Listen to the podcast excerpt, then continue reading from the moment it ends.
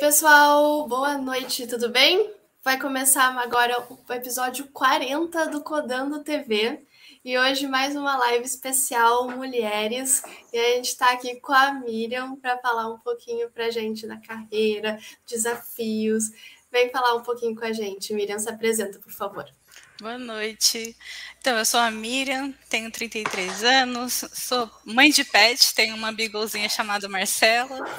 É, sou casada com uma pessoa de TI, então, para mim é um privilégio, porque a gente cresce, se ajuda muito. Ele é SRE, eu tenho times de SRE, para quem não sabe, SRE é um termo é, que o Google é, usa para referenciar engenharia de confiabilidade, DevOps né? Uhum. E hoje eu estou GG, que é dentro da hierarquia corporativa, é um step antes de diretoria, mas já depois da gerência. E hoje eu tenho 150 pessoas, aproximadamente, sendo impactadas pela minha gestão. É, a minha trajetória na TI começou com um técnico de mecatrônica, depois com uma graduação de tecnologia de banco de dados, uma pós-graduação em gestão de TI, é, essa é mais ou menos a minha trajetória em relação à tecnologia, né? Mas é, não pratico muito esporte, mas hoje em dia eu sou entusiasta da dança do ventre. Oh! Muito legal. É, tá ajudando muito, principalmente pra gente que fica o dia inteiro sentada, né? Sentada. Melhor coisa pra coluna. E é uma dança muito bonita também, gosto bastante. Não bebo, jogo videogame, tenho um Xbox, gosto de alguns joguinhos, sabe aquela pessoa que precisa pegar todos os é, as moedinhas do jogo? Então, Shadows of Mordor, eu gosto de fechar, jogar até o fim. E a minha missão aqui hoje é conversar um pouquinho com vocês, incentivar as pessoas a se aventurarem nesse universo da liderança. Se alguém aqui vier na live e ouvir se sentir um pouquinho inspirada, já ganhei meu propósito, já fico super feliz de, de contar um pouquinho da minha trajetória para vocês. Eu procuro ter times com bastante diversidade onde eu atuo, então eu vou compartilhar como foi comigo, como foi essa experiência. E, cara, eu estou muito feliz e muito honrada de estar nessa, nessa, nesse bate-papo com vocês, porque eu assisti as outras lives, eu sinto que eu conheço um pouquinho já de vocês. Então, muito obrigada por esse espacinho. Ai, que legal, que legal. Seja muito bem-vinda. Eu acho que vale só a gente botar aqui o título para contextualizar bem todo mundo que está nos escutando e nos vendo, né? Então, hoje o que a gente quer falar é literalmente sobre mulheres na liderança, né? Então, eu não sei se tu quiser já começar a contar um pouquinho sobre o teu desafio na liderança, como foi chegar até aí, e a gente vai discutindo um pouco sobre esse tema que eu acho que tem bastante assunto. É.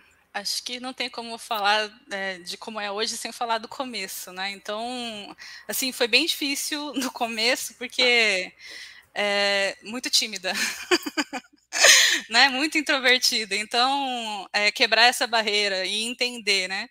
Principalmente com os meus primeiros exemplos de liderança, que comportamento eu tinha que reproduzir, foi uma trajetória bem, bem complexa. Até, né, no começo a gente confunde muito rispidez em imposição com é, respeito.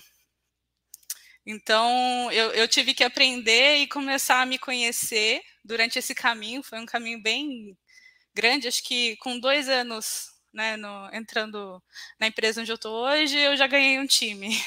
E daí eu fui reproduzir esse caminho de liderança e entender que estava tudo bem você ser gentil, sabe? Que estava tudo bem você descobrir a maneira como você faz a gestão.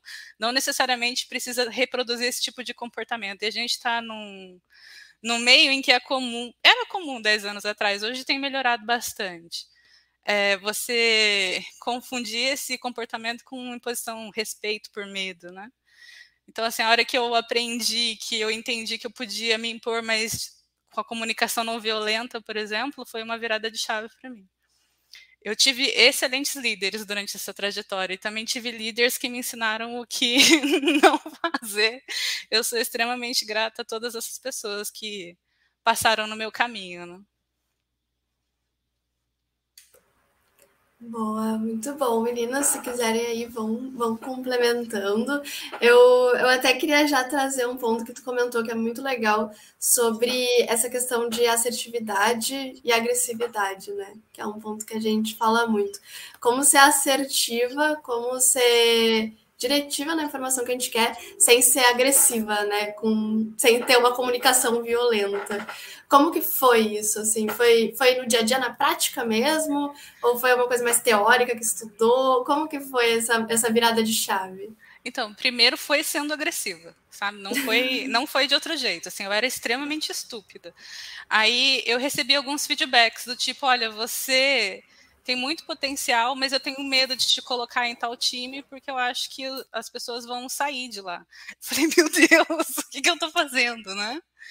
É, depois disso, até por, por, motivações pessoais, entendendo, porque a gente fica muito estressada no ambiente de tecnologia, né? A gente é, leva uma carga emocional, inclusive, para a vida pessoal. Então, é, minha família, eu tenho uma tia que me orienta muito, ela me deu um livro de comunicação não violenta e eu fui entendendo esse, esse, essa forma de interagir com as outras pessoas, né? Então, para mim, foi com muito feedback, foi escutando.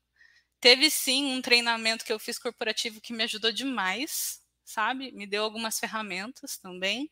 E é aplicar, né? Porque a gente escuta muita coisa, mas precisa tentar fazer para ir mudando aos poucos. Eu confundia, eu achava que, por exemplo, é, é, as pessoas iam me respeitar e aquilo ia ser é, relacionado com, com a Miriam, né? Mas na verdade não. Acho que eu, eu, passei a ter uma relação saudável comigo com a minha, com as pessoas com quem eu fazia gestão, quando a gente começou a ter esse relacionamento não violento, passar mais contexto, sabe? E menos agressividade ajuda bastante. É, teve, tiveram outras coisas que ajudaram também, né? Eu, eu tive a felicidade de lá dentro do, de onde eu trabalho participar de um grupo de discussão bem feminino, sabe? As meninas se reuniam e, e, se ajudavam e conversavam sobre esses temas. Então, isso também ajudou bastante a entender essa não necessidade da masculinização, entender que eu tinha feito isso, sabe? Enquanto eu estava começando também. Muito bom. Como foi para você, Rê? O, o que especificamente? A parte de liderança? A, é, não, a realização, né? Se você estava sendo agressiva na sua comunicação, ou se você poderia ser assertiva sem estar sendo agressiva, ou você não viveu essa experiência? Então, para mim foi ao contrário, na verdade. Diziam que a minha comunicação era, tipo, boazinha demais. E que eu tinha que ser mais agressiva, né? Então, foi até o oposto, assim. E, e até hoje eu ainda tenho muita dificuldade dessa linha. Essa linha é muito tênue para mim, porque às vezes quando eu tenho que ser mais firme, eu me sinto muito mal. Eu fico, tipo, esses dias eu tava numa conversa com o time, eu falei, gente, tem que ser assim. Tipo, a gente já conversou sobre isso, não dá para ficar mais falando sobre esse assunto. E daí depois eu saí, eu falei, nossa, fui muito grossa, meu Deus, as pessoas vão me odiar. E daí eu pergunto toda hora, daí, não, tá até é, leve demais, não sei o quê. Então, para mim, é até o oposto, assim. Eu, eu recebi um feedback que eu deveria ser mais agressiva, e eu ainda tenho uma linha muito tênue entre eu sempre achar que eu estou sendo muito agressiva com, não, eu não estou sendo, eu posso ser mais posso ser mais incisiva em alguns momentos, assim.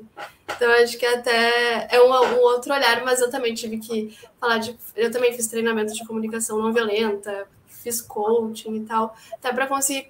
Porque a comunicação violenta é legal, né? Até Miriam, até Coca, se quiser falar um pouquinho. Porque tem, tem um caminho, né? Tu primeiro conta um problema, a situação. Então, Sim. conseguir trazer essa história também ajuda muito na hora de comunicar, né? Sim, sim, sem dúvida. E falar mais do seu sentimento, né, do que falar que o outro está te irritando, por exemplo. Você está me irritando. Não, né? Eu estou me irritando com alguma coisa que está acontecendo. É, então, tomar esses cuidados aí na comunicação. Exato. É, é uma linha muito tênue entre ser, entre ser incisivo, assertivo e não parecer ríspido, né?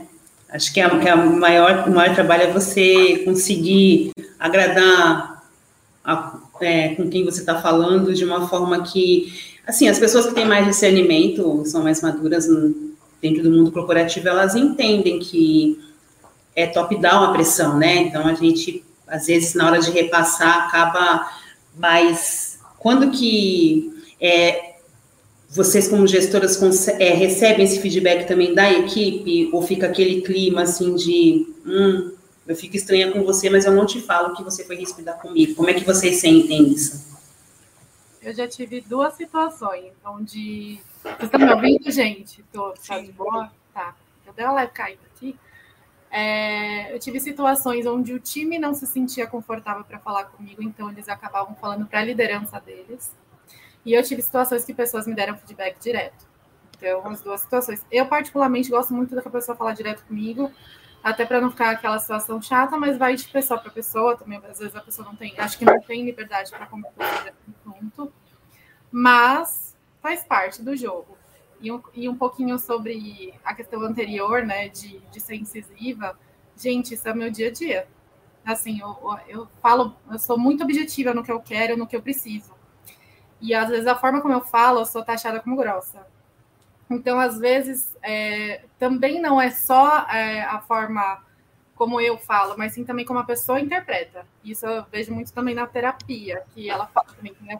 Tanto o ponto que a pessoa entende a sua informação, quanto o como você se expressa. Então, também tem essa diferenciação, porque, cara, você não vai ser perfeita, né? Vai ter um pontinho aí que você sempre vai melhorar, mas, putz, será que você é tão grossa assim que, que a pessoa entende que é uma grosseria o que você está falando e não a pessoa está tentando ser mais objetiva possível naquilo que ela fala. Então, eu acho que tem, tem os dois pontos. Tem dias que, puta, dá vontade né, de sacudir as pessoas. Mas tem dias que você precisa ser um pouco mais objetiva, que a galera dá muita volta para chegar num, numa Sim. resposta, sabe? Eu não tenho paciência, não. Sim, total. Assim, normalmente eu também faço muito isso, assim, Bruna. Eu sou super fã da comunicação Lean, né, que eu falo, que é comunicação com menos embalagem possível, né? A gente tentar falar o português ou o inglês, sei lá, mais claro que a gente puder. Mas quando eu sei que, que são pessoas novas que de repente não estão acostumadas com o meu estilo, eu aviso para elas antes. Eu falo, pessoal, eu sou a favor da comunicação lean. É, isso significa que eu vou falar sempre bem objetivamente, e tal, e tal, tal, tal. Tudo bem? Não, tudo bem. Aí eu começo a, a falar. Eu acho que assim isso prepara um pouco o terreno para evitar mal entendidos depois, ah, né? É. Falar. Ai, foi grossa, fui destratado pela coca, qualquer coisa assim. Mas acho que tem um pouquinho do que a Bruna falou sobre é, a intenção, né? Você não consegue controlar como o outro vai reagir, mas você consegue controlar a maneira como você vai falar e, e, e, o que você vai falar, né? Qual é a sua intenção por trás da fala. Ah, como a reação do outro você não controla, talvez só estar preparada para qualquer tipo de reação para não virar um conflito desnecessário, né? E, e, em relação à comunicação Lean, quando eu fiz esse treinamento corporativo, principalmente sobre feedback, é, me ajudou muito uma ferramenta. Vocês conhecem o situação, comportamento e impacto? Sim. Aquilo mudou a minha vida, porque eu não era objetiva que nem a Coca às vezes. Eu ficava com medo do que a pessoa ia falar ou do que ela ia achar. E a hora que eu comecei a usar, não, foi isso que aconteceu, foi esse comportamento, isso me impactou assim, as pessoas começaram a me entender, sabe? Então, Sei, sem dúvida. E fica e assim, muito mais fácil para elas refletirem sobre uhum. o que uhum. você está falando também, né, Miriam? Uhum, e eu, e eu acredito muito que a, responsabilidade, a responsabilidade da comunicação é do interlocutor. Uhum. Aquele que envia a mensagem tem que garantir que a mensagem está sendo entregue da forma como ela foi intencionada, né? Não adianta a gente mandar uma mensagem e falar assim, ah, você entende o que você quiser, né? Não né? Isso aí é só quando a gente está tendo DR e a gente já está de saco cheio da DR.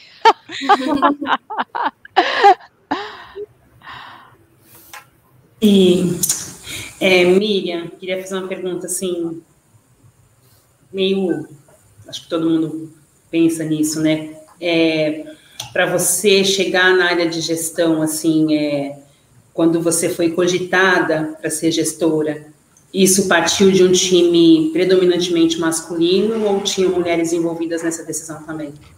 Nunca teve mulher envolvida até dois anos atrás em nenhuma das decisões em relação à, gestão ou qualquer outro tipo de interação. Né? É, é foi sempre muito, muito, muito masculino. E eu acho que em alguns momentos eu, eu fui escolhida por ser. É, porque os outros meninos não, não tinham tato, sabe? Não estavam preparados para aquele cenário. Então, eu, foi acontecendo a gestão na minha vida, né? Eu sempre achei que eu ia mais para o lado técnico, até porque quando você responde pelo seu, o seu resultado, o seu trabalho, é um pouco mais fácil.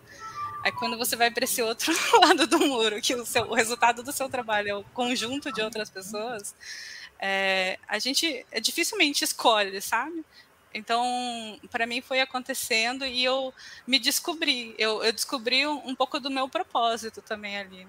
Não sei se aconteceu com vocês, mas é, eu ficava com isso na minha cabeça. Eu preciso, sei lá, trabalhar numa ONG para fazer a diferença na vida das pessoas. Né? E o dia que eu entendi que, como gestora, eu tinha um impacto muito grande naquele conjunto de pessoas ali, nossa, isso foi um, um, uma, uma revelação. Talvez eu tenha fugido um pouquinho da pergunta dela.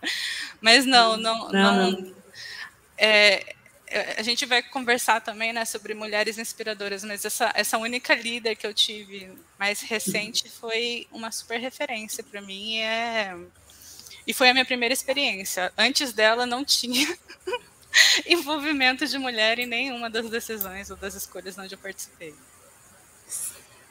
Nossa, é, é bem legal. isso, né? Tem muito, muito pouca mulher em TI e menos ainda na gestão, né? Isso é um problema que a gente tem aí, que precisa ser é, melhorado. Por isso que fica difícil buscar essa inspiração, né? Porque a gente às vezes nem tem quem se inspirar, assim, né? Aí fica aquela coisa do querer masculinizar, do querer agir igual. Às vezes chega lá na, na, no topo e acaba agindo igual, porque não tem uma referência. Assim. Eu fico tão feliz quando as meninas falam que eu sou a referência delas, que eu tenho bastante, bastante mulher no meu time e. E, cara, eu tô aqui, é difícil para mim aqui. Justamente por isso, para fomentar esse caminho, para incentivar elas a participarem de, de eventos assim também e de, de serem referências para outras, porque uma vai puxando a outra, né? Isso é muito legal. Sem dúvida.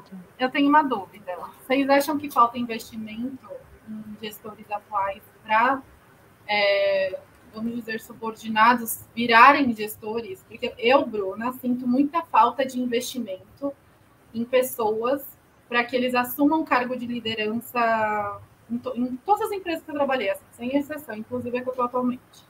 Então, eu sinto essa falta, assim, das pessoas investirem, os gestores investirem um tempo, e aí eu falo tanto em mulher quanto em homem, muito mais como mulher, né? Obviamente a gente sabe que tem um machismo aí, patriarcado envolvido. É... E eu sinto, eu sinto essa falta, assim, sabe, de um investimento em, em carreira eu sempre ouço falar, ah, a carreira está nas suas mãos, mas, putz, será que um gestor não pode me ajudar a, a chegar no nível dele, a, a assumir um, uma posição maior, assim, na, na, minha trajetória? Eu sinto essa falta, não sei vocês, meninas. Ah, eu super concordo, Bruna, com isso aí que você falou. Eu acho que essa parte de desenvolvimento de carreira e principalmente desenvolvimento de habilidades de gestão, né? Elas são sempre vistas como menos importantes. E é assim, o que eu vejo, né, a minha experiência é que a gente sempre está numa luta, né, para manter tudo funcionando, para resolver os incidentes, para garantir que a nova funcionalidade vai entrar no ar, para que o cliente vai estar satisfeito, que isso, que aquilo. Mas se você falar que você vai tirar um dia todo para fazer um treinamento em, sei lá, em gestão de pessoas, o pessoal olha assim, ah, tá sem nada para fazer, né? Ou está querendo derrubar a gestão atual. Né? Sempre é. negativo. Virar concorrente. Sim, sim. Agora, se você fala assim, não, estou tirando o dia para fazer uma certificação de cloud, sei lá. Oh, que legal. né? Como você vê isso, Débora? Eu, eu acho assim, é, quando, quando você está nesse lugar de, de gestão, né? É, eu, tenho, eu tenho uma referência muito boa feminina na minha área, ainda bem, tenho essa sorte. Mas é, é, é fomentado que você que você tem uma dificuldade, vamos supor, você, é, você percebe naquela pessoa que ela quer ser uma líder futuramente, então você bota mais dificuldade para ver se aquela pessoa vai desenvolver alguma resiliência, ou vocês acham que o caminho pode ser facilitado e tá tudo bem? É, você acha que gerar dificuldade é uma coisa que é necessária? É assim, só para contextualizar, eu não, eu não acho legal assim quando as pessoas romantizam muito dificuldade, sabe, para chegar no determinado lugar. Se você pode ter pessoas que te auxiliem, né? Não estou dizendo de dar as coisas para você resolvidas na sua mão, mas técnicas ou, ou ferramentas para que você desenvolva e, e dali até você conseguir mostrar mesmo do que você é capaz, eu acho que é melhor, né? Eu não sei na, como, como vocês pensam nisso, assim. Romantizam bastante isso, né, gente? Eu já ouvi falar assim, meu, você tem que criar casca grossa para depois atingir um cargo de liderança, porque aí nem tudo vai te abalar. Mas, porra, como? É, eu já ouvi muito marcar um faz marinheiro bom, algumas coisas assim, né? Que, é, que é a dificuldade. Mas tem um contexto por detrás. Essas pessoas, elas aprenderam no fogo, né? Então elas reproduzem achando que é assim que tem que ser. Eu, eu não, não acho que tem que ser difícil, acho que tem que deixar errar, né? Esse ambiente onde o o gestor não está preocupado, ele só está preocupado com a entrega, não está preocupado em formar outras pessoas reproduz essa cultura de não ter, não ter esse cuidado. Eu não reproduzo essa cultura, eu sou extremamente preocupado com é, se ele está entendendo o que ele precisa para ser líder, se ele tem espaço para errar, né? Mas isso é, é, é, muito difícil, de, é muito diferente nos ambientes onde a gente circula, né? Mas não, não, não acho que tem que ser difícil, tem que deixar experimentar, viver aquela situação. É, uma boa prática que eu ando vendo e gosto é até a mentoria, assim. Não necessariamente vai ter uma referência de gestão exatamente onde, tu, aonde é a tua carreira, mas às vezes tem pessoas que, putz, queria conhecer, saber como que é, como ela, que caminho que ela pode me dar. E a gente, a gente faz muito isso na empresa que eu trabalho. A gente tem programas de mentoria e é muito legal, assim, é muito bom para ver uma nova, uma nova visão de tipo como aquela pessoa chegou lá, né? O que, que ela estudou, o que, que ela se desenvolveu. Então, às vezes, quando não tem necessariamente um gestor direto que faz isso, às vezes ir para uma mentoria é um caminho legal também.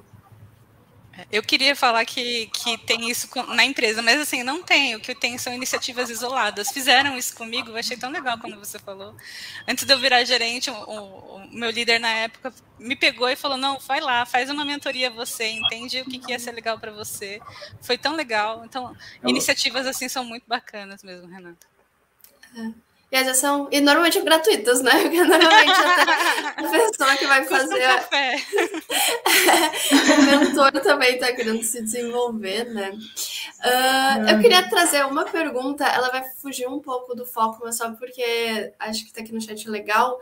E, e, acho que tem bastante coisa que a gente pode desenvolver dela, que é do Henrique Monte. Deixa eu botar aqui que ele fala como um líder pode dividir seu tempo entre gestão de pessoas e suas próprias tarefas. Hoje eu estou num, num, nível meio coordenação em que eu estou largando o operacional e indo para gestão. Então eu estou exatamente nesse momento de que, tipo, minha vida é meio que os dois. E é bem difícil mesmo fazer esse trade-off até nosso, de tipo, parar de botar tanto a mão na massa e, e querer saber tanto do micro, daquele número, para conseguir ter uma visão mais macro. Acho que é uma, um desafio bem legal que eu queria discutir, Miriam. Eu acho que quem descobrir a resposta dessa pergunta vai ficar muito rico, porque é muito difícil. Depende do, da sua intenção, sabe? O que, que é mais importante para você como líder? É formar outras pessoas ou é entregar para o seu chefe? De novo, naquele treinamento corporativo, teve uma hora que eu entendi que tanto faz o que o meu chefe acha do meu trabalho. O importante é o meu time estar tá feliz comigo. A hora que eu entendi isso, nossa, meu resultado só melhorou e o, e o resultado é consequência, né? Então, assim, eu fiz muito treinamento de gestão de tempo. Eu tentei listas no Trello para priorizar. Eu tentei é, na agenda, minha caixa de entrada. Nossa, muitas formas de organizar. O que funcionou para mim, né?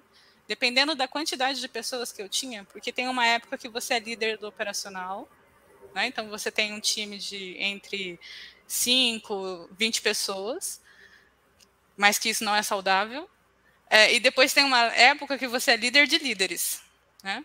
Então, assim, a, a velocidade com que você faz feedback, com que você faz one-on-one, -on -one, com que você trabalha esses contextos muda nesses cenários. Então, cada fase tem uma, uma etapa de organização. Mas, para mim, funcionou ter a rotina de, com aquele fluxo eu não vou falhar, sabe? Com -one hoje, hoje como é, é, líder de líder, né? Com, com aquelas pessoas que precisam estar tá diretamente falando comigo, o feedback tem que ser numa... Não o feedback, né? O one-on-one -on -one tem que ser numa constância X. Não dá tempo de ser prolixo, não dá tempo de enrolar, sabe? Aconteceu um negócio, o feedback é na hora, porque você não pode ficar guardando aquilo. É difícil, e ao mesmo tempo você tem mais um monte de pratinho. Hoje eu tenho comigo pelo menos uns sete contextos diferentes, porque eu tenho um time de processo de HSM, um time de compliance, um time de desenvolvimento de software, um time de engenharia de confiabilidade, um time de cloud, de governança de cloud. Então, assim, tem todo o sabor, né? E eu também não consigo entrar com profundidade em todas as frentes. Eu preciso ficar navegando. Então, eu preciso ter um alinhamento muito forte com os meus líderes direto. E o esse meu comportamento, ele é replicado, sabe? o time também é espelho da liderança se eu não falho no meu compromisso de feedback, eles não falham com os liderados deles. Isso, isso é uma coisa que ajuda bastante. Mas de verdade, cada um tem um caminho, cada um tem um esquema de se organizar. O que importa é a sua intenção de não deixar essa, é, essa rotina falhar. Isso, isso que ela trouxe é legal, que eu ia perguntar a diferença, assim, para você ter uma equipe e ser líder de líder, né? Qual, qual era a, a diferencial. Legal, legal, explicou legal. É, eu queria trazer mais uma, que, é, que acho que tu falou um negócio que eu estava conversando com o meu gestor ontem, que é, tipo, ter vários assuntos ao mesmo tempo na cabeça. Então, tipo, ter cinco reuniões no dia, cada reunião é um assunto diferente.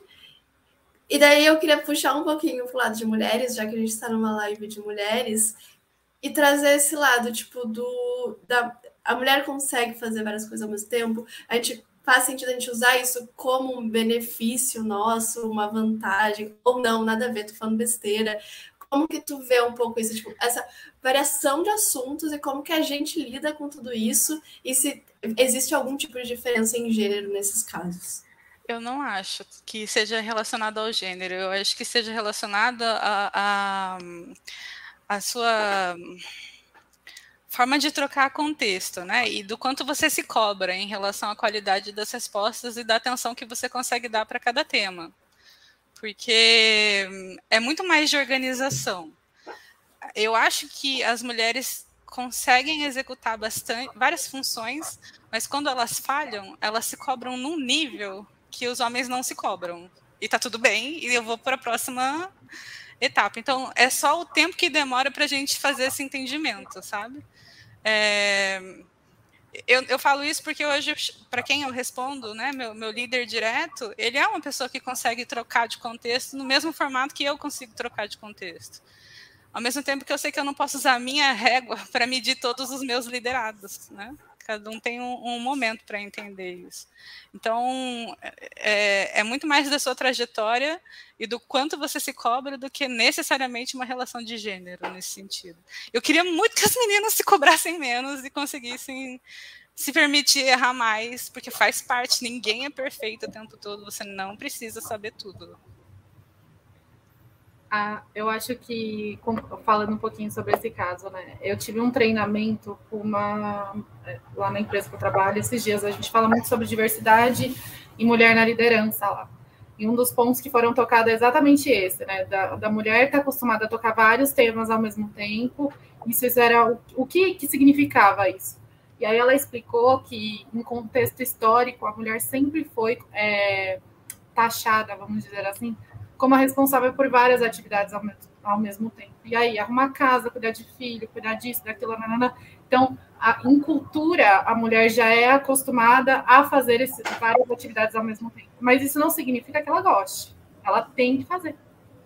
Então, foi, é, um, é um costume, é uma questão cultural, histórica, vamos dizer assim, que a gente trouxe do passado com isso, com o machismo, e que não necessariamente é uma, é uma coisa boa para a gente, né? Porque a gente fica muito mais cansada, a gente fica.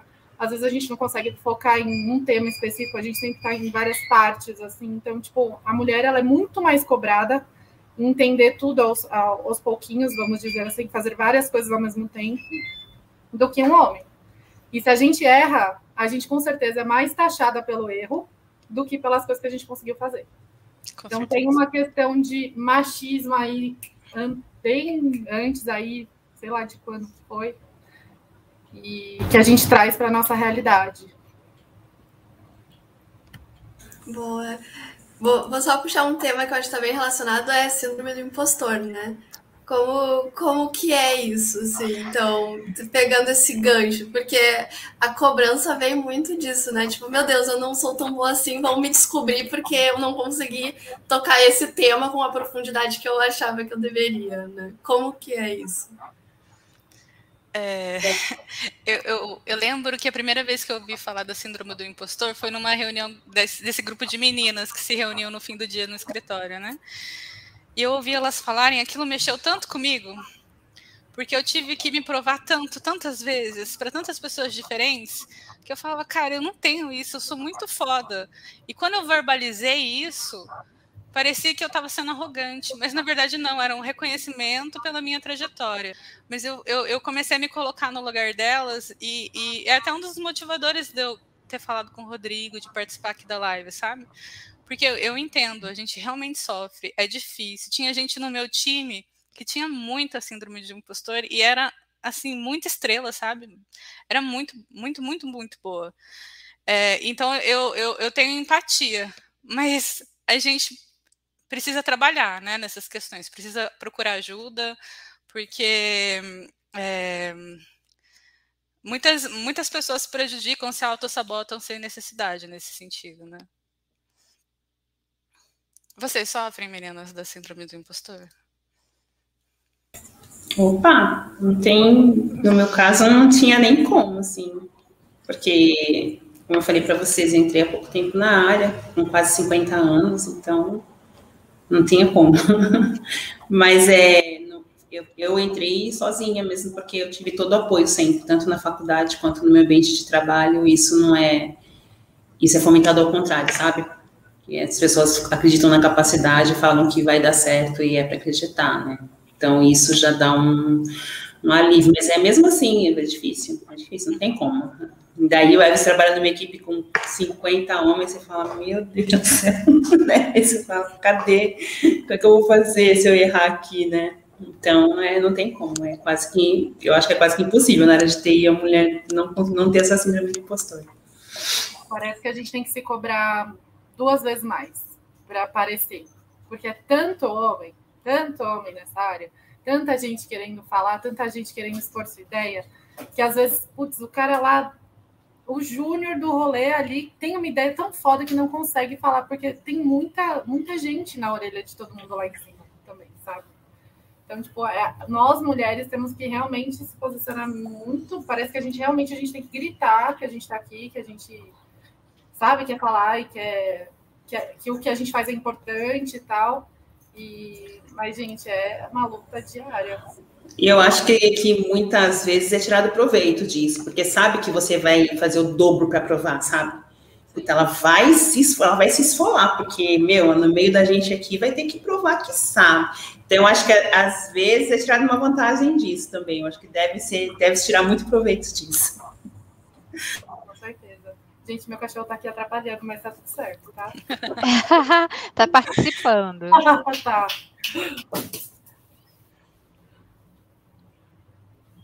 Coca, quer dar alguma. Tu também que, que já está em níveis mais altos, se no início da carreira, de alguma forma, teve um pouquinho de, dessa síndrome do impostor?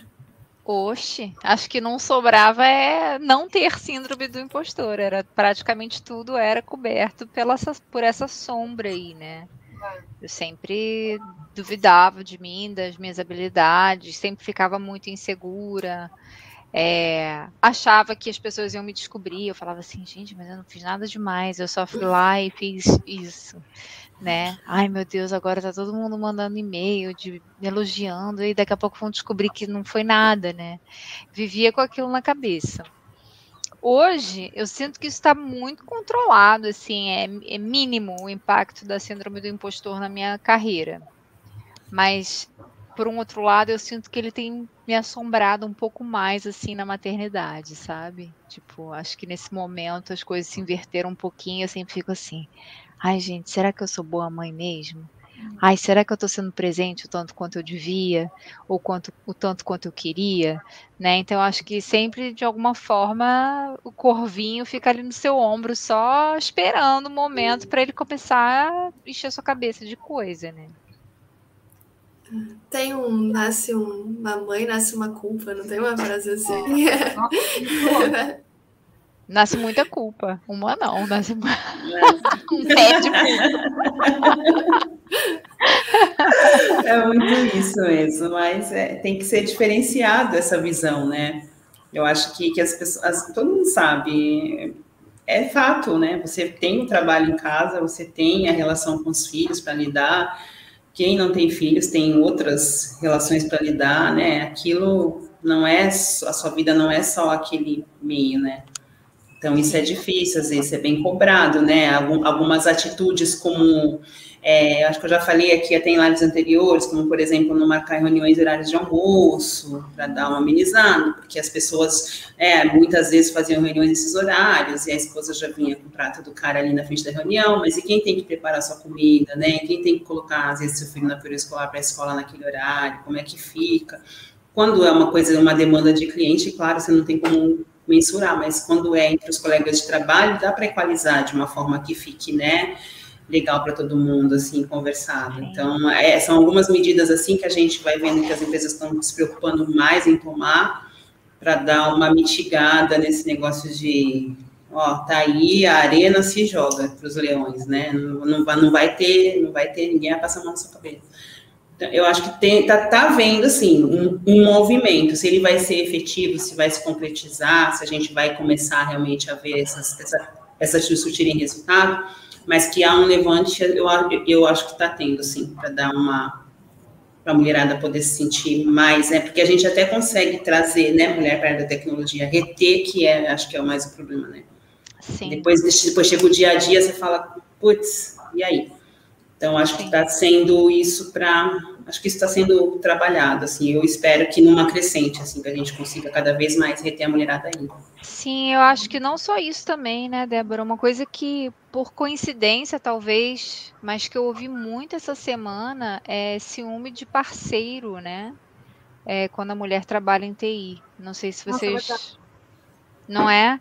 Eu escuto muito assim de marido, namorado que fica super inseguro porque a, a mulher, a namorada, trabalha só com homem. Aí marca aquele almoço, agora nesse movimento de volta ao escritório, né? Marca o almoço, aí só vai homem e a namorada e a mulher, né?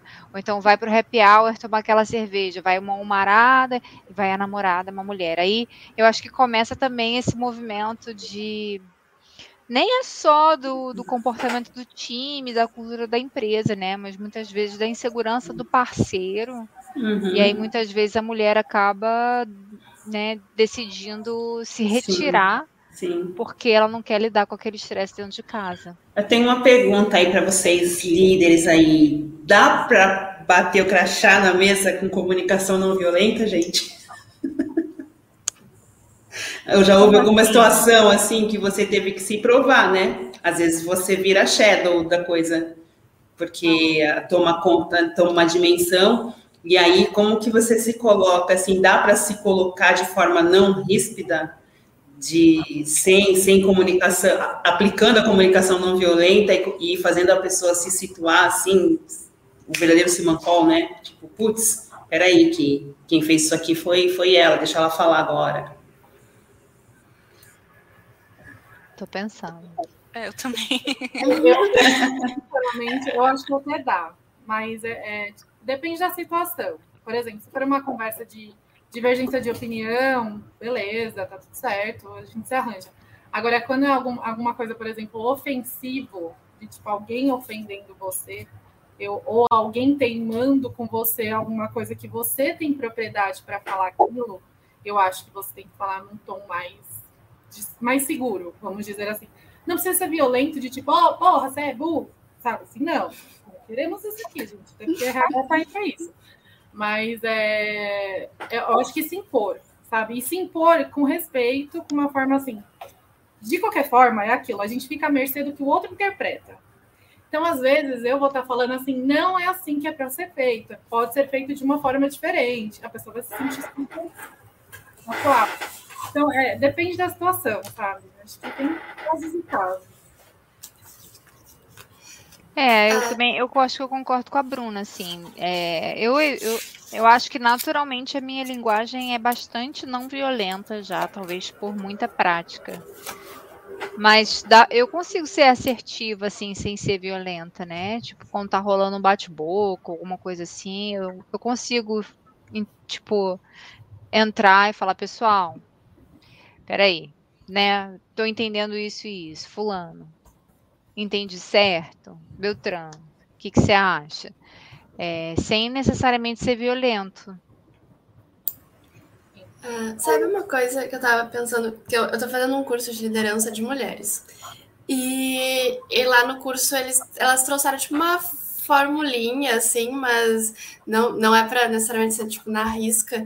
Mas elas falam muito que, tipo, o segredo, daí até Miriam e Coca podem me complementar aí, se não for isso ou se for outra coisa. Mas elas falaram que o segredo era confiança, era o time ter confiança no seu líder, né?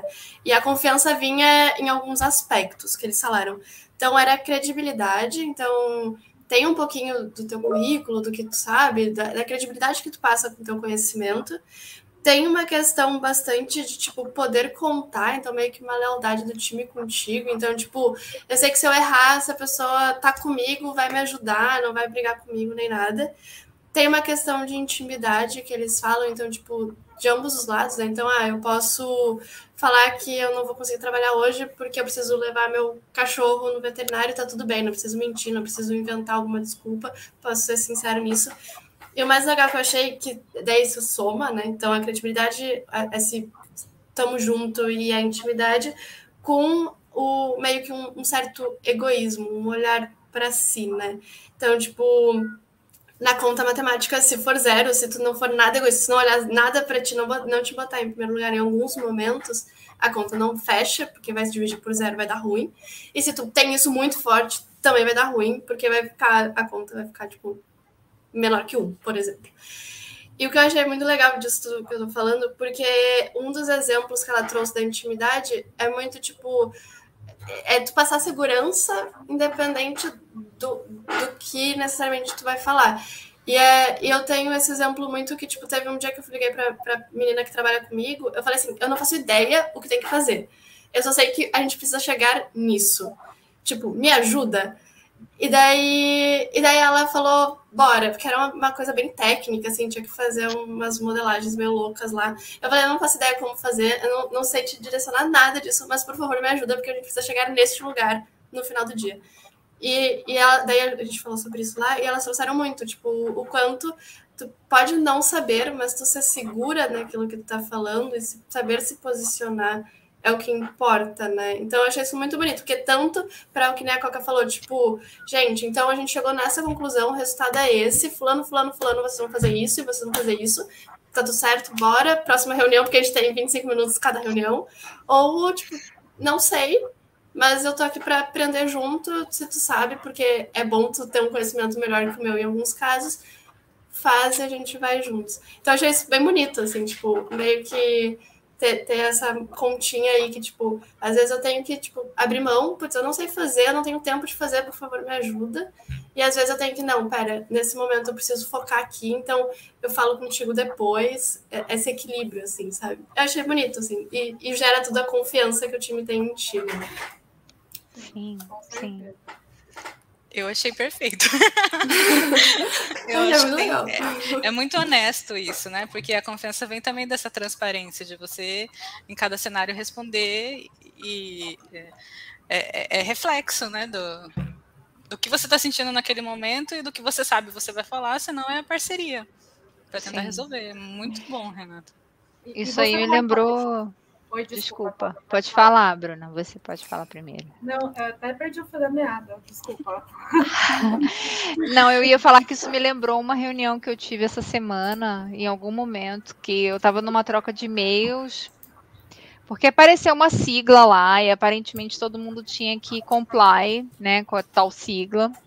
E eu mandei, comecei a mandar e-mail para uma pessoa que eu achei que era especialista, perguntando o que, que era aquilo, né, e como que a gente poderia fazer para a gente comply. E aí ela pegou e falou assim, é, não estou entendendo muito bem, vou marcar uma reunião. Aí ela marcou uma reunião, tipo, botou uma galera, assim, sabe? Aí ela começou a reunião e falou assim, então, Coca, você pode explicar pra gente tal coisa, tal coisa? Aí eu... Aí eu falei, eu, na hora eu pensei assim, caraca, não, a mulher me botou aqui embaixo desse holofote agora, né? Que droga, né? Não, não me preparei, não sei do que se trata. Aí eu falei, então, eu não faço a menor ideia do que seja. Aí foi, foi ótimo, porque eu acho que isso quebrou a galera. E era só, tipo, gerentada, né? Executivo. E eu falei, gente, então, eu faço ideia. E aí todo mundo riu. E aí, tipo, deu uma relaxada pra gente começar a falar assim, então, do que eu sei, né? Isso, isso, isso. Aí o outro fulano falou, ah, eu ouvi tal coisa, tal coisa, tal coisa. Aí o outro falou, ah, então eu acho que isso é... Aí a gente começou a se complementar. Mas eu acredito muito que, assim, a transparência, né? Você ser transparente, ser honesto, é... Abre muitas, assim, diminui muitas barreiras, né? Você consegue alcançar muita coisa, você consegue bem mais longe quando você é tem essa confiança, né? Sim.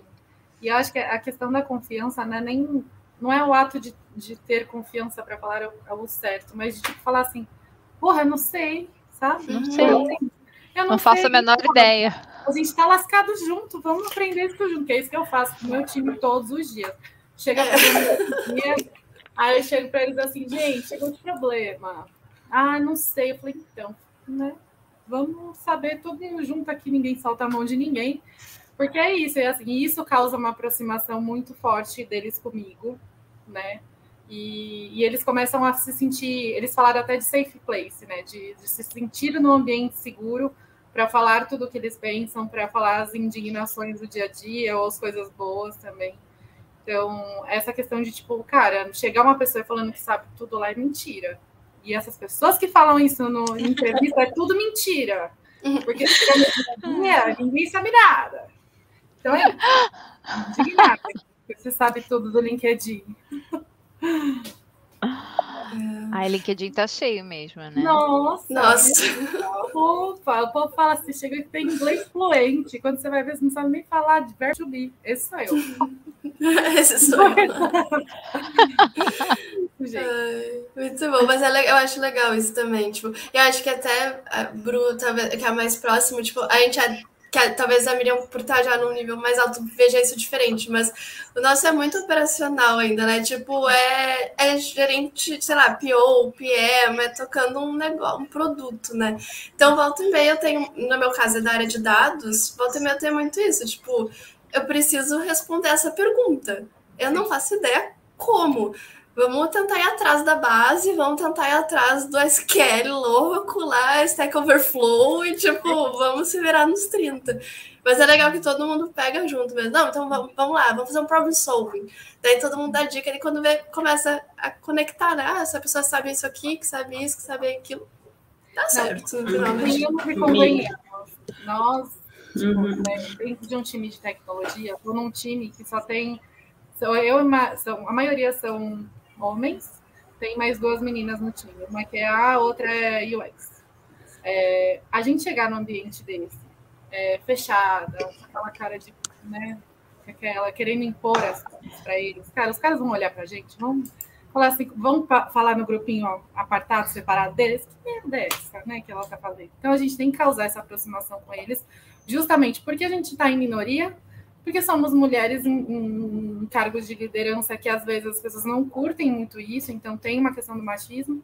E também se mostrar pessoa, por mais que eu esteja na liderança, cara, eu tipo, sou só aqui, ó, parça, sabe? Eu não sou melhor que você. Até porque eles que fazem as coisas acontecerem, eu preciso do time. Não sou nada sem eles. Então tem que rolar essa parceria aí, essa, vamos dizer assim, a gente desce um pouquinho do salto para estar tá no mesmo nível que a galera, assim, de mesmo nível que eu digo assim, falar de pessoa para pessoa, sabe? Eu não preciso estar tá com o nariz em pé. Sim. Fazer uma Perfeito. pergunta para Miriam. Uh. Miriam. Oi. Assim, a gente está falando de um cenário é, predominantemente masculino, né?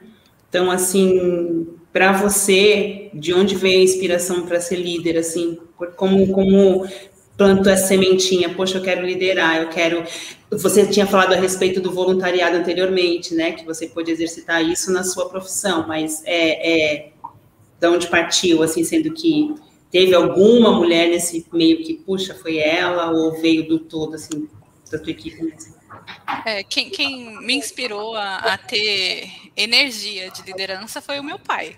Tá? Não, não, ele, eu acho que ele me criou feminista sem saber o que era isso, porque em casa não tinha diferença de quem ia arrumar as coisas, era todo mundo, e eu ia ter que ir no banco, porque eu, quando eu crescesse eu ia ter que saber fazer aquilo. É, e, e, e, isso foi, foi me dando, sabe, esse, essa consciência de que eu não era diferente, que eu conseguia resolver qualquer problema. Uh, na minha trajetória, eu tive alguns gestores que me inspiraram, mas de referência feminina foi mais recente. Eu acho que a Gabriela Dias, que foi a, a única líder mulher que eu tive, quando ela entrou na empresa onde eu estou, é, os, todo, todo mundo do meu time sabia quem era ela. Eu nunca tinha ouvido falar dela, porque ela é um monstro de tecnologia. Ela, tra ela trabalhou muitos anos na For Linux, então todo mundo que fazia treinamento de Linux sabia quem era ela. E ela mudou a minha vida, assim, é, é, tá, uh, sabe, dessa parte de transparência, de saber se comunicar, ela, ela foi a pessoa que falou coisas, as coisas mais difíceis para mim, mas as coisas que mais fizeram sentido. Ela entrou na empresa querendo mandar todo mundo que tinha mais de cinco anos embora e saiu querendo me levar junto. Então, a gente entregou coisas muito bacanas. Ela é uma super líder, uma super referência para mim. Muito justo nessa live sobre liderança feminina que eu fale dela, né? É, ama Gabi. e hoje eu cuido do legado que ela deixou também, é, principalmente na engenharia de confiabilidade. E recentemente, por causa de um curso, eu tive contato com uma moça que chama Lisiane Lemos. É, eu achei muito interessante conhecer a história dela, sabe? A maneira como ela, ela refletiu a, a, geração que a gente tem hoje, caminhando nesse, nessa diversidade, na liderança. Ela é uma top voice no LinkedIn.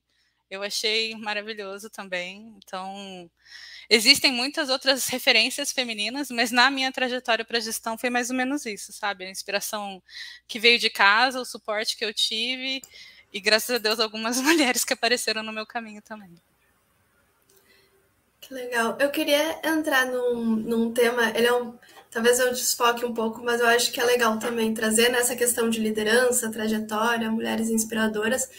Mas é um ponto um pouco mais forte que até o Danilo que trouxe sobre salário, que eu acho que é um tema bem legal da gente trazer também. Então, Danilo. o Danilo botou aqui, ó. Uh, primeiramente, boa noite, vocês são demais. Muito obrigada, Danilo. Queria perguntar sobre a questão salarial. Vocês já viram em vossas trajetórias e se hoje em dia ainda há discrepância entre homens e mulheres? Imagino que nessa na questão da liderança principalmente, mas acho que em tudo, né? Assim, eu não tenho dúvida de que durante muito tempo, mesmo no mesmo cargo de gestão, eu ganhava menos.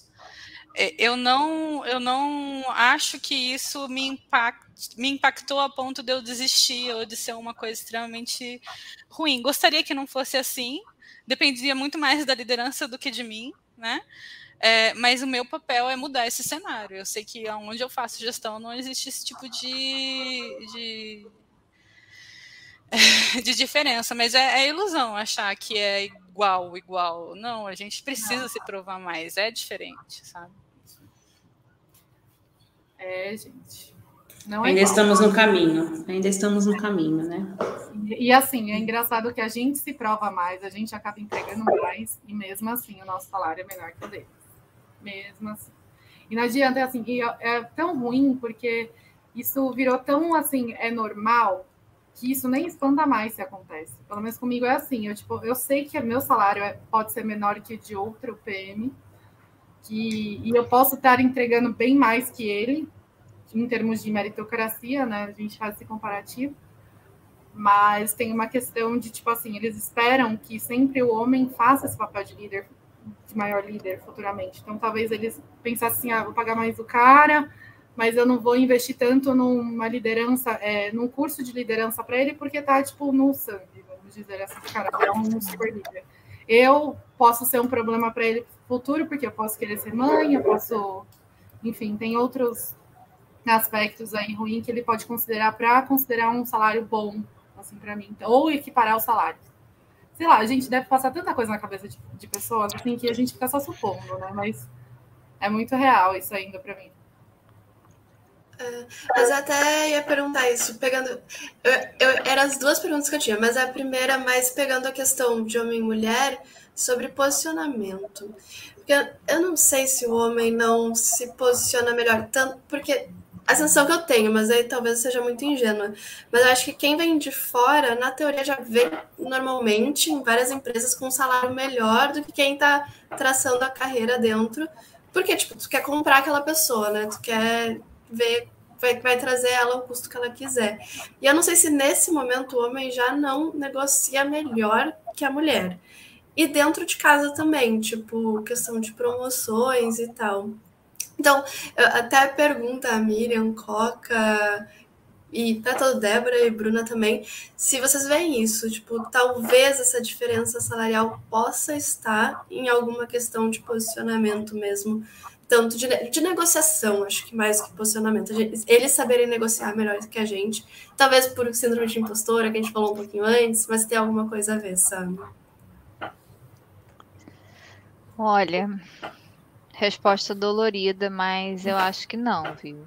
Eu acho que a diferença existe porque ela sempre existiu e isso ainda é perpetuado. E acho que as empresas tiram vantagem muitas vezes de saber que você, né, vem ganhando menos e pediu menos e ela teria oportunidade de corrigir seu salário ali na hora da proposta ou no próximo ciclo e ela não faz porque capitalismo, né, gente? É interessante de alguma forma lucrar em cima de quem trabalha bem não cobra tanto assim. Então, eu, assim, eu, eu acho que não. E eu já vi, nossa, eu já vivi muita situação de que eu entrei no mesmo nível que um colega, tipo, entrei na, mais ou menos na mesma época, com mais ou menos a mesma formação, com mais ou menos a mesma bagagem de experiência, numa mesma posição. E aí, conforme a gente ganhou mais intimidade, fomos conversando mais detalhes, eu descobri que ele já, tipo, ganhava mais e que cada ciclo, né, de, de anual que tinha, ele recebia aumentos maiores que o meu. E eu fui ficando cada vez mais defasada, fazendo exatamente o mesmo trabalho, às vezes fazendo um trabalho de maior responsabilidade até. É, vivi isso até bem pouco tempo, fazendo um trabalho de mais responsabilidade e ganhando menos que colegas homens. Hum.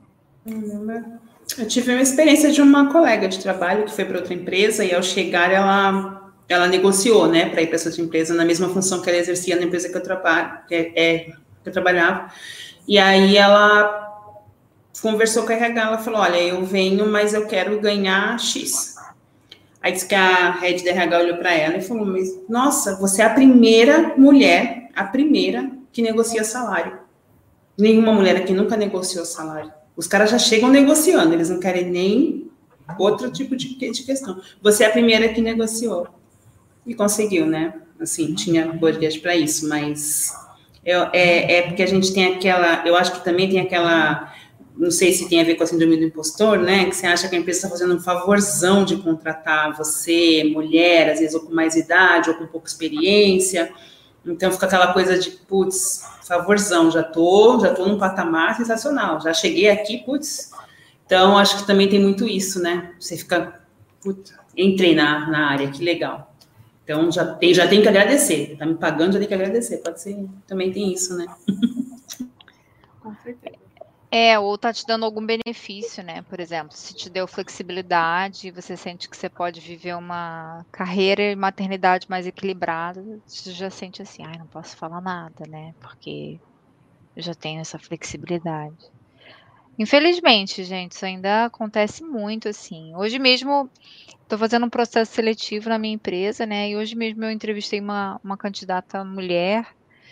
E quando eu perguntei a pretensão salarial dela, sem brincadeira, ela levou uns três minutos se justificando antes de falar a uhum. pretensão salarial dela.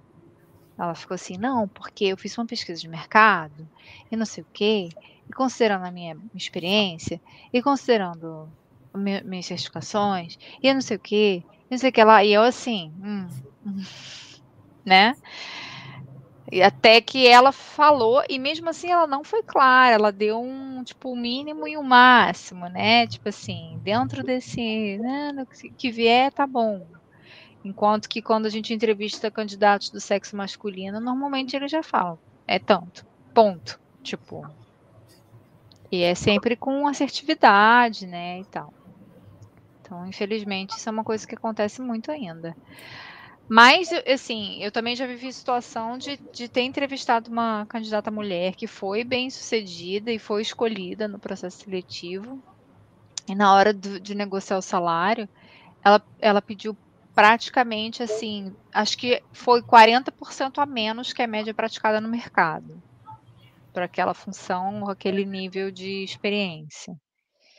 E eu poderia, né, ter me aproveitado daquela situação. Falar, ah, vou pegar um profissional top e vou pagar 40% a menos, né? E foi ela que quis, não sou eu que tô, tipo, fazendo, né? E aí eu ouvi aquilo na entrevista, né? Não falei nada naquele momento, mas quando eu fui para RH, eu falei é, proposta para ela de tanto, tipo a média praticada no mercado. Não falei o que ela tinha pedido, eu falei o que estava sendo praticado. Então já fiz aquela a correção naquele momento. Então, acho que vai muito assim, a gente tem que começar a consertar isso sempre que a gente tiver oportunidade, né? Nossa, que Sim. bom quando tem quem conserte. Que bom quando tem quem conserte, né, Miriam? Vamos mudar isso aí. Muito bom. Tem mais uma aqui da Cecília que acho que a gente falou já um pouquinho, mas talvez até, Miriam, se tu quiser entrar um pouco mais no detalhe, acho que é legal deixa eu botar aqui, que é Oi meninas, boa noite. Uh, qual o maior desafio como líder num ambiente predominantemente masculino? A gente trouxe temas um pouquinho sobre comunicação assertiva, agressividade, essa questão de mudança, vários assuntos ao mesmo tempo. Agora do salário, mas tem mais coisa que tu sentiu na, durante a tua carreira, principalmente tu que tá numa área predominantemente masculina? Eu achei que muda o desafio conforme a gente vai é, mudando a função, né? Mas eu achei que eu não ia falar de um exemplo que aconteceu hoje. Não foi nada absurdo, né? Mas é, até em relação ao desafio, né? Tava numa reunião predominantemente masculina, só tinha eu de mulher na reunião, e eu tentei passar uma mensagem, falei uma frase, esperei o retorno não foi muito bem aceito, mas eu entendi o contexto ali. Concordei. Depois de uns cinco minutos, um rapaz falou a mesma coisa que eu falei, só que um pouquinho diferente. Então, assim, é, hoje o meu desafio é, é, me posicionar em relação a isso. Entender se fui eu que não usei a comunicação correta, ou se realmente ali tinha um. um... Gente, eu levantei a mão e falei, então, Talvez eu tenha usado né? alguma palavra é diferente, né? alguma coisa diferente, mas o que eu falei foi exatamente o que ele falou. Caramba. Então. Oi? Você teve que falar assim. Sim. É, porque, porque, assim, não, não é a militância pela militância. É assim, gente, eu tô aqui, então, assim, pode ser que eu esteja errada, mas pode ser que eu não esteja também. Será que vocês é, mediram diferente aquilo que eu falei? Então, é, no passado, o desafio era, era reconhecer, me posicionar, aceitar, me permitir errar, né? Hoje é criar consciência nessas pessoas de que vamos pensar um pouquinho, vamos ver se vocês estão realmente trabalhando aquilo que vocês falam, porque as coisas mudam, né? É, E eu tô num ambiente super saudável, onde dá para ter esse tipo de interação e não acontecer nenhum conflito muito grave. Mas é, eu queria dar esse exemplo hoje como o desafio que eu passo, sabe? Como disseminar esse contexto e criar consciência, principalmente na liderança que interage comigo. Sim, perfeito. Acho que vai demorar muitos anos ainda para a gente deixar 50-50, sabe? De tipo, todo mundo igual, sem distinção. Porque eu acho que décadas, gente. Eu não vejo algo, uma mudança muito rápida a, curto, a curto e médio prazo, até porque é algo, quando mexe em cultura, né? É demorada a mudança. É demorado. Então, de pouquinho em pouquinho a gente vai ganhando espaço e acho que, cara, o que você fez foi muito foda, porque você realmente se posicionou. E do que tem de gente que faz isso, minha amiga, é todo dia aí. Todo dia em reunião você fala uma coisa, a pessoa fala a mesma coisa que você falou, mas de uma forma diferente. E as pessoas acabam ouvindo outra pessoa, nossa, acontece direto. Acho até o Rodrigo colocou aqui, então vou puxar ele, que, que acontece até. A gente tá falando muito dessa questão feminino masculino, mas ele comentou, né? Que acontece com qualquer pessoa, ele já viu em outros casos também.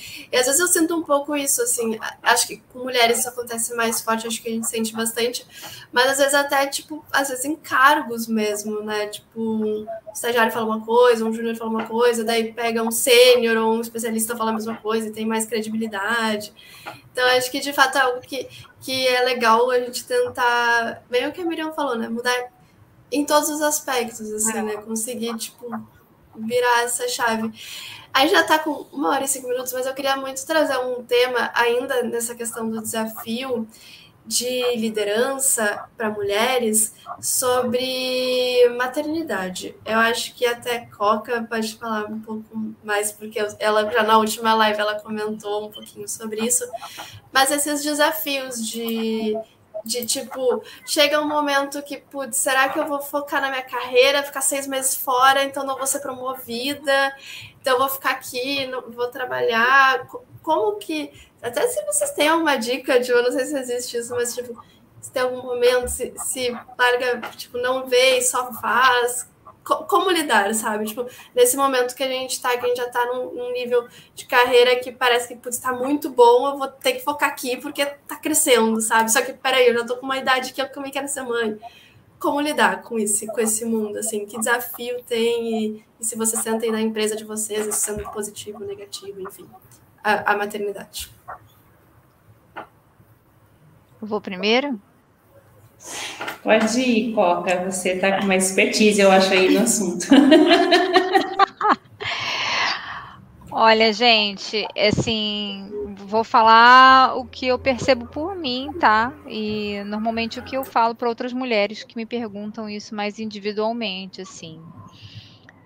Gente, quando chegar a hora que você sentir que você quer ser mãe, chegou o momento de você ser mãe, só vai. Assim, com certeza a sua carreira vai sofrer um pouco com isso, né? Os seus estudos vão sofrer com isso, as suas relações sociais vão sofrer com isso, né? As festinhas que você ia vão sofrer com isso, porque não vão mais ter sua presença, né? Então, cara, é uma pausa da vida, né? Pelo menos por um período de tempo. Eu diria aí pelo menos o primeiro ano e meio, os primeiros dois anos, é, você muda realmente seu foco. Mas isso não impede que você é, retome isso depois, tá? Tanto que eu fiz isso três vezes, né? De para tudo, é, fica fora seis meses, sete meses, oito meses, depois volta e recupera, sabe? E sinto sim, perdi, se não, não só sinto, como sei que perdi muitas oportunidades, né? É, alguns anos atrás, uns 10 anos atrás, era eu senti um chamado muito forte para pegar um departamento para fazer gestão de pessoas, para fazer gestão estratégica e tudo mais. Eu vinha batalhando por isso, assim, me provando, me provando, me provando, ano após anos tendo as melhores avaliações e meu gerente me dizia que só estava esperando ter uma vaga. Estou esperando ter uma vaga, Coca. Se tiver uma vaga, é sua. Estou esperando ter uma vaga, Coca. Tendo uma vaga, é sua. Até que eu engravidei. E aí, quando eu dei a notícia para o meu gerente, ele falou: Puxa, Coca, logo agora que a vaga abriu. Agora não vai ter como, porque você é grávida, né? Não tem como te dar essa vaga de gestão. Você vai ficar fora e aí a gente vai ter que dar para outra pessoa. E eu fiquei puta, né? Na, na época, porque eu senti que eu fui ludibriada, eu senti que eu fui enganada, eu senti que né, minha dedicação, meu talento até para aquilo estava sendo totalmente, né, colocado de lado e só estava se focando no fato de eu estar grávida. Uma coisa que é, naturalmente, né, pelo menos um, um homem não poderia fazer no meu lugar, né? E, e eu tive que engolir. Eu tive que engolir aquilo e eu tive que repensar algumas coisas, né? Com certeza, na minha volta. Se ele era realmente o lugar que eu queria estar, se era um lugar com uma cultura que era a cultura que eu considerava alinhada com, com a minha, né? Mas aconteceu e eu tive que engolir a seco. Não teve jeito. Eu, eu, acho que vai depender do lugar que você tá, do que você quer na hora também, porque a gente escuta falar na nossa área que tem gente que não consegue tirar 10 dias de férias, que quando volta o negócio já não engaja mais. Aí você, fica, aí você fica pensando, caramba, como é que eu vou pegar seis meses de licença? Então, quando eu voltar, que que. Então tem muito isso, né? Eu acho que vai ser escolha. Em contrapartida, você vê, você vê no LinkedIn, empresas estão contratando mulheres grávidas na área de TI também. A pessoa está no meio da gestação e está sendo contratada. Então, eu acho que, que vai do ambiente, né? Se você. E da sua escolha, não tem jeito. É, Com eu certeza, é algo, algo vai ser abdicado. É, algo eu acho que é a sua escolha em primeiro lugar saber que algumas coisas vão, alguns pratinhos vão cair, que algumas injustiças acontecerão, que algumas oportunidades serão perdidas. E é isso, né? Você escolheu fazer um investimento numa outra área da vida. Mas você concorda que é muito mais numa questão de tipo assim, você não vai deixar de entregar, você não vai deixar de fazer nada por semana. Eu acho que é uma questão assim, você vai ter sua vida pessoal e você vai ter sua vida profissional, que como qualquer ser humano tem. Então, é mais uma questão de preconceito da pessoa que trabalha com você de ter feito isso, do que de fato você vai deixar de entregar alguma coisa.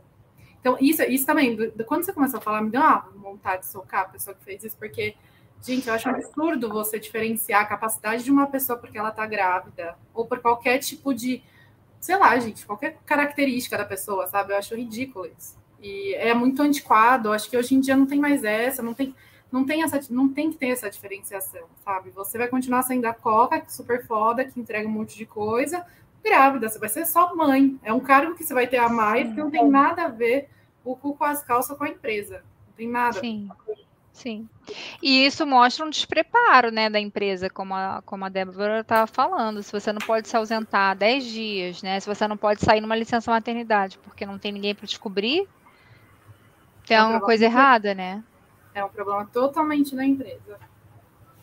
Ai, Senhor, só Jesus na causa. é, é difícil. É uma visão meio, meio curto prazo, né? Porque, sei lá, é, na teoria, tu quer que aquela pessoa fique bastante tempo na empresa e construa carreira, né? Então, se a pessoa quer, vai ficar 10 anos na empresa, o que, que são seis meses em 10 anos? Acho que essa visão, tipo, curto e longo prazo mas não essa, existe, é a, né? essa é a nossa visão, né, que a gente que está nesse papel, né? Mas, por exemplo, quer ver uma afronta que eu ouvi? É, caraca, hein, Coca? Três licenças de maternidade. Essa empresa é uma mãe mesmo, hein? Ah, gente, tchau. tenho. Gente, eu tô Sério, é, e eles tratam isso como férias, né? É, é lógico, você estava de férias, né? É lógico. E que mãe essa empresa, né? Que te bancou durante todo esse tempo que você ficou de folga aí, né? Que injusto, porque nós homens não temos esse direito. Fez não o mínimo, né? não sei, não sei porque não tem, né? Porque deveria ter também. Uhum. Deveria ter também, exatamente. Deveria ser mais justo, né? Mas não é. Então, Ai, Coca, você me deu um flashback horroroso. A primeira, a primeira vez que eu virei coordenadora, eu lembro que meu chefe virou para mim um dia aleatório. Eu tava falando com ele assim em cima da baia e ele falou: Nossa, você é mulher, né? Se você engravidar, putz, vai ficar seis meses fora. Nossa. Você vai fazer o quê? Você vai me tirar da coordenação? Eu fiquei em choque, assim. É, pois é. é. Faz Ai. muito tempo isso, mas. É, vai, vai tirar. É, o, é. Ia, né? Ia. Ele percebeu só naquele momento, sabe? E Sim. foi muito, muito estranho, muito ruim. Você contando, eu falei, meu Deus, eu lembrei disso, que coisa horrorosa. A Bruna vai ficar mais brava. Olha aqui, ó. Pior que eu já ouvi uma entrevista de tipo assim, você pretende engravidar cedo? É. Quando você pretende engravidar? Deus. E aí eu fico perguntando o que, que essa pessoa tem a ver com a minha vida, pessoal. O que, que, que, isso vai mudar na vida da pessoa se ela souber disso? E é o foda, assim, é uma coisa que aí vem a Bruna impostora com ela mesma aqui. E aí, por conta dessas questões de tipo assim, putz, eu vou parar um tempo, posso perder um tempo, tal, se eu engravidar, eu acabo colocando na minha cabeça que eu não estou preparada para ser mãe agora. Porque eu não quero abrir mão do meu trabalho. Só que não é justo comigo, não é justo com meu marido, não é justo com a minha família. Meu cachorro tá louco por ter uma criança aqui em casa, gente. criança. E, e aí impacta a gente, sabe, psicologicamente, porque a gente começa a colocar um bloqueio de tipo assim, não, eu não quero ser mãe. Total. Bruna, eu lembro que a minha primeira filha, né? Gente, quando eu tive que falar para o meu chefe que eu estava grávida, eu fiquei tipo assim, eu tive, eu tive vários dias de insônia, sabe? Pensando como que eu vou dar essa notícia horrorosa para ele, né? Uma coisa que é super feliz, né? Tipo, a família toda em festa, você super feliz da vida, mas tendo que fazer uma cara fúnebre para falar assim. É. Então, chefe, eu tô grávida né? Aí toca a marcha fúnebre, agora o que vamos fazer? É, é, é, muito louco isso que a gente vive, né? É Ai, muito louco. Gente, é, haja terapia, né? Pra gente lidar com essas só fazer uma falta. Sim. É, acho que é, é, bem isso, né? Eu, eu sinto muito isso nos, na, na, carreira mesmo, tipo, sei lá, tenho 31 anos. Acabei de virar coordenadora. Não posso ser mãe agora, porque acabei de virar, eu preciso me provar. Só que daí você fica pensando nisso, daí daqui a pouco vai dar dois anos, daí eu vou virar gerente. Daí, tipo, ah, não posso ser mãe agora porque eu acabei de virar gerente. Daí, tipo, é, é, acho que, que é o que eu falou muito legal, que é de fato o que tu quer, né, nesse momento, e meio que só vai. Só vai. Só vai. Só vai. Uh, acho que a gente já tá meio que no final, já são já faz uma hora e 15 minutos que estamos falando uhum. sobre o assunto. Eu queria aproveitar e pedir, Miriam, para te fechar a live, tipo, com alguma conclusão. A gente até trouxe aqui, né, tipo, o que tu tem para dizer para as mulheres que querem ser líder, mulheres inspiradoras, que até tu trouxe um pouquinho que tu queria falar sobre a maternidade. Então, tipo, fecha a live aí do jeito que tu quiser, trazendo essa motivação aí para todas as mulheres que querem ser líderes. É, acho que para fechar, assim, verbalizar que tá tudo bem você falar que você é incrível, tá tudo bem você apoiar outras mulheres, ter um, um, um grupo de apoio, um suporte. Queria mandar um beijo pro meu time, para quem ficou até o final aí. É, eu acho que assim. Uh, hoje eu tenho a oportunidade de ajudar pessoas e elas me ajudam a ser a melhor versão que eu posso ser como líder e que a gente tem que arriscar, sabe? Tentar. Se você tentar, você vai expandir sua zona de conforto, mesmo que não dê certo, a tentativa já deu certo, tá tudo bem. Então, tentem mesmo, meninas, e, e reconheçam a trajetória de vocês, tenham confiança, peguem um pouquinho da minha confiança, se vocês quiserem, e assim, vamos embora. É, e se alguém quiser trabalhar comigo, me chama no LinkedIn. Olha o currículo, galera. Para de mentir no LinkedIn, hein? Mas tem que mandar com a frase assim: Eu sou incrível. Não é não, Miriam? É isso. Isso mesmo. Boa. Muito o bom, resumo do, do, currículo do LinkedIn lá, né? É isso mesmo. Nenhum currículo com a foto e a frase. Só. Só. Acabou. Depois eu se vira sou... na dialeta. É. se vira no discurso depois. Ai, eu Legal. conversar com vocês, meninas. Também. Ah, é muito legal. bom te ter aqui, Miriam. Volte muito mais bom. vezes. Venha mais. Pode chamar que Tá, que bom. Fechado, fechado. Obrigada. Gente, obrigada. Boa noite, galera. Obrigada, Boa noite. Viu? Tchau, tchau. tchau, tchau. tchau.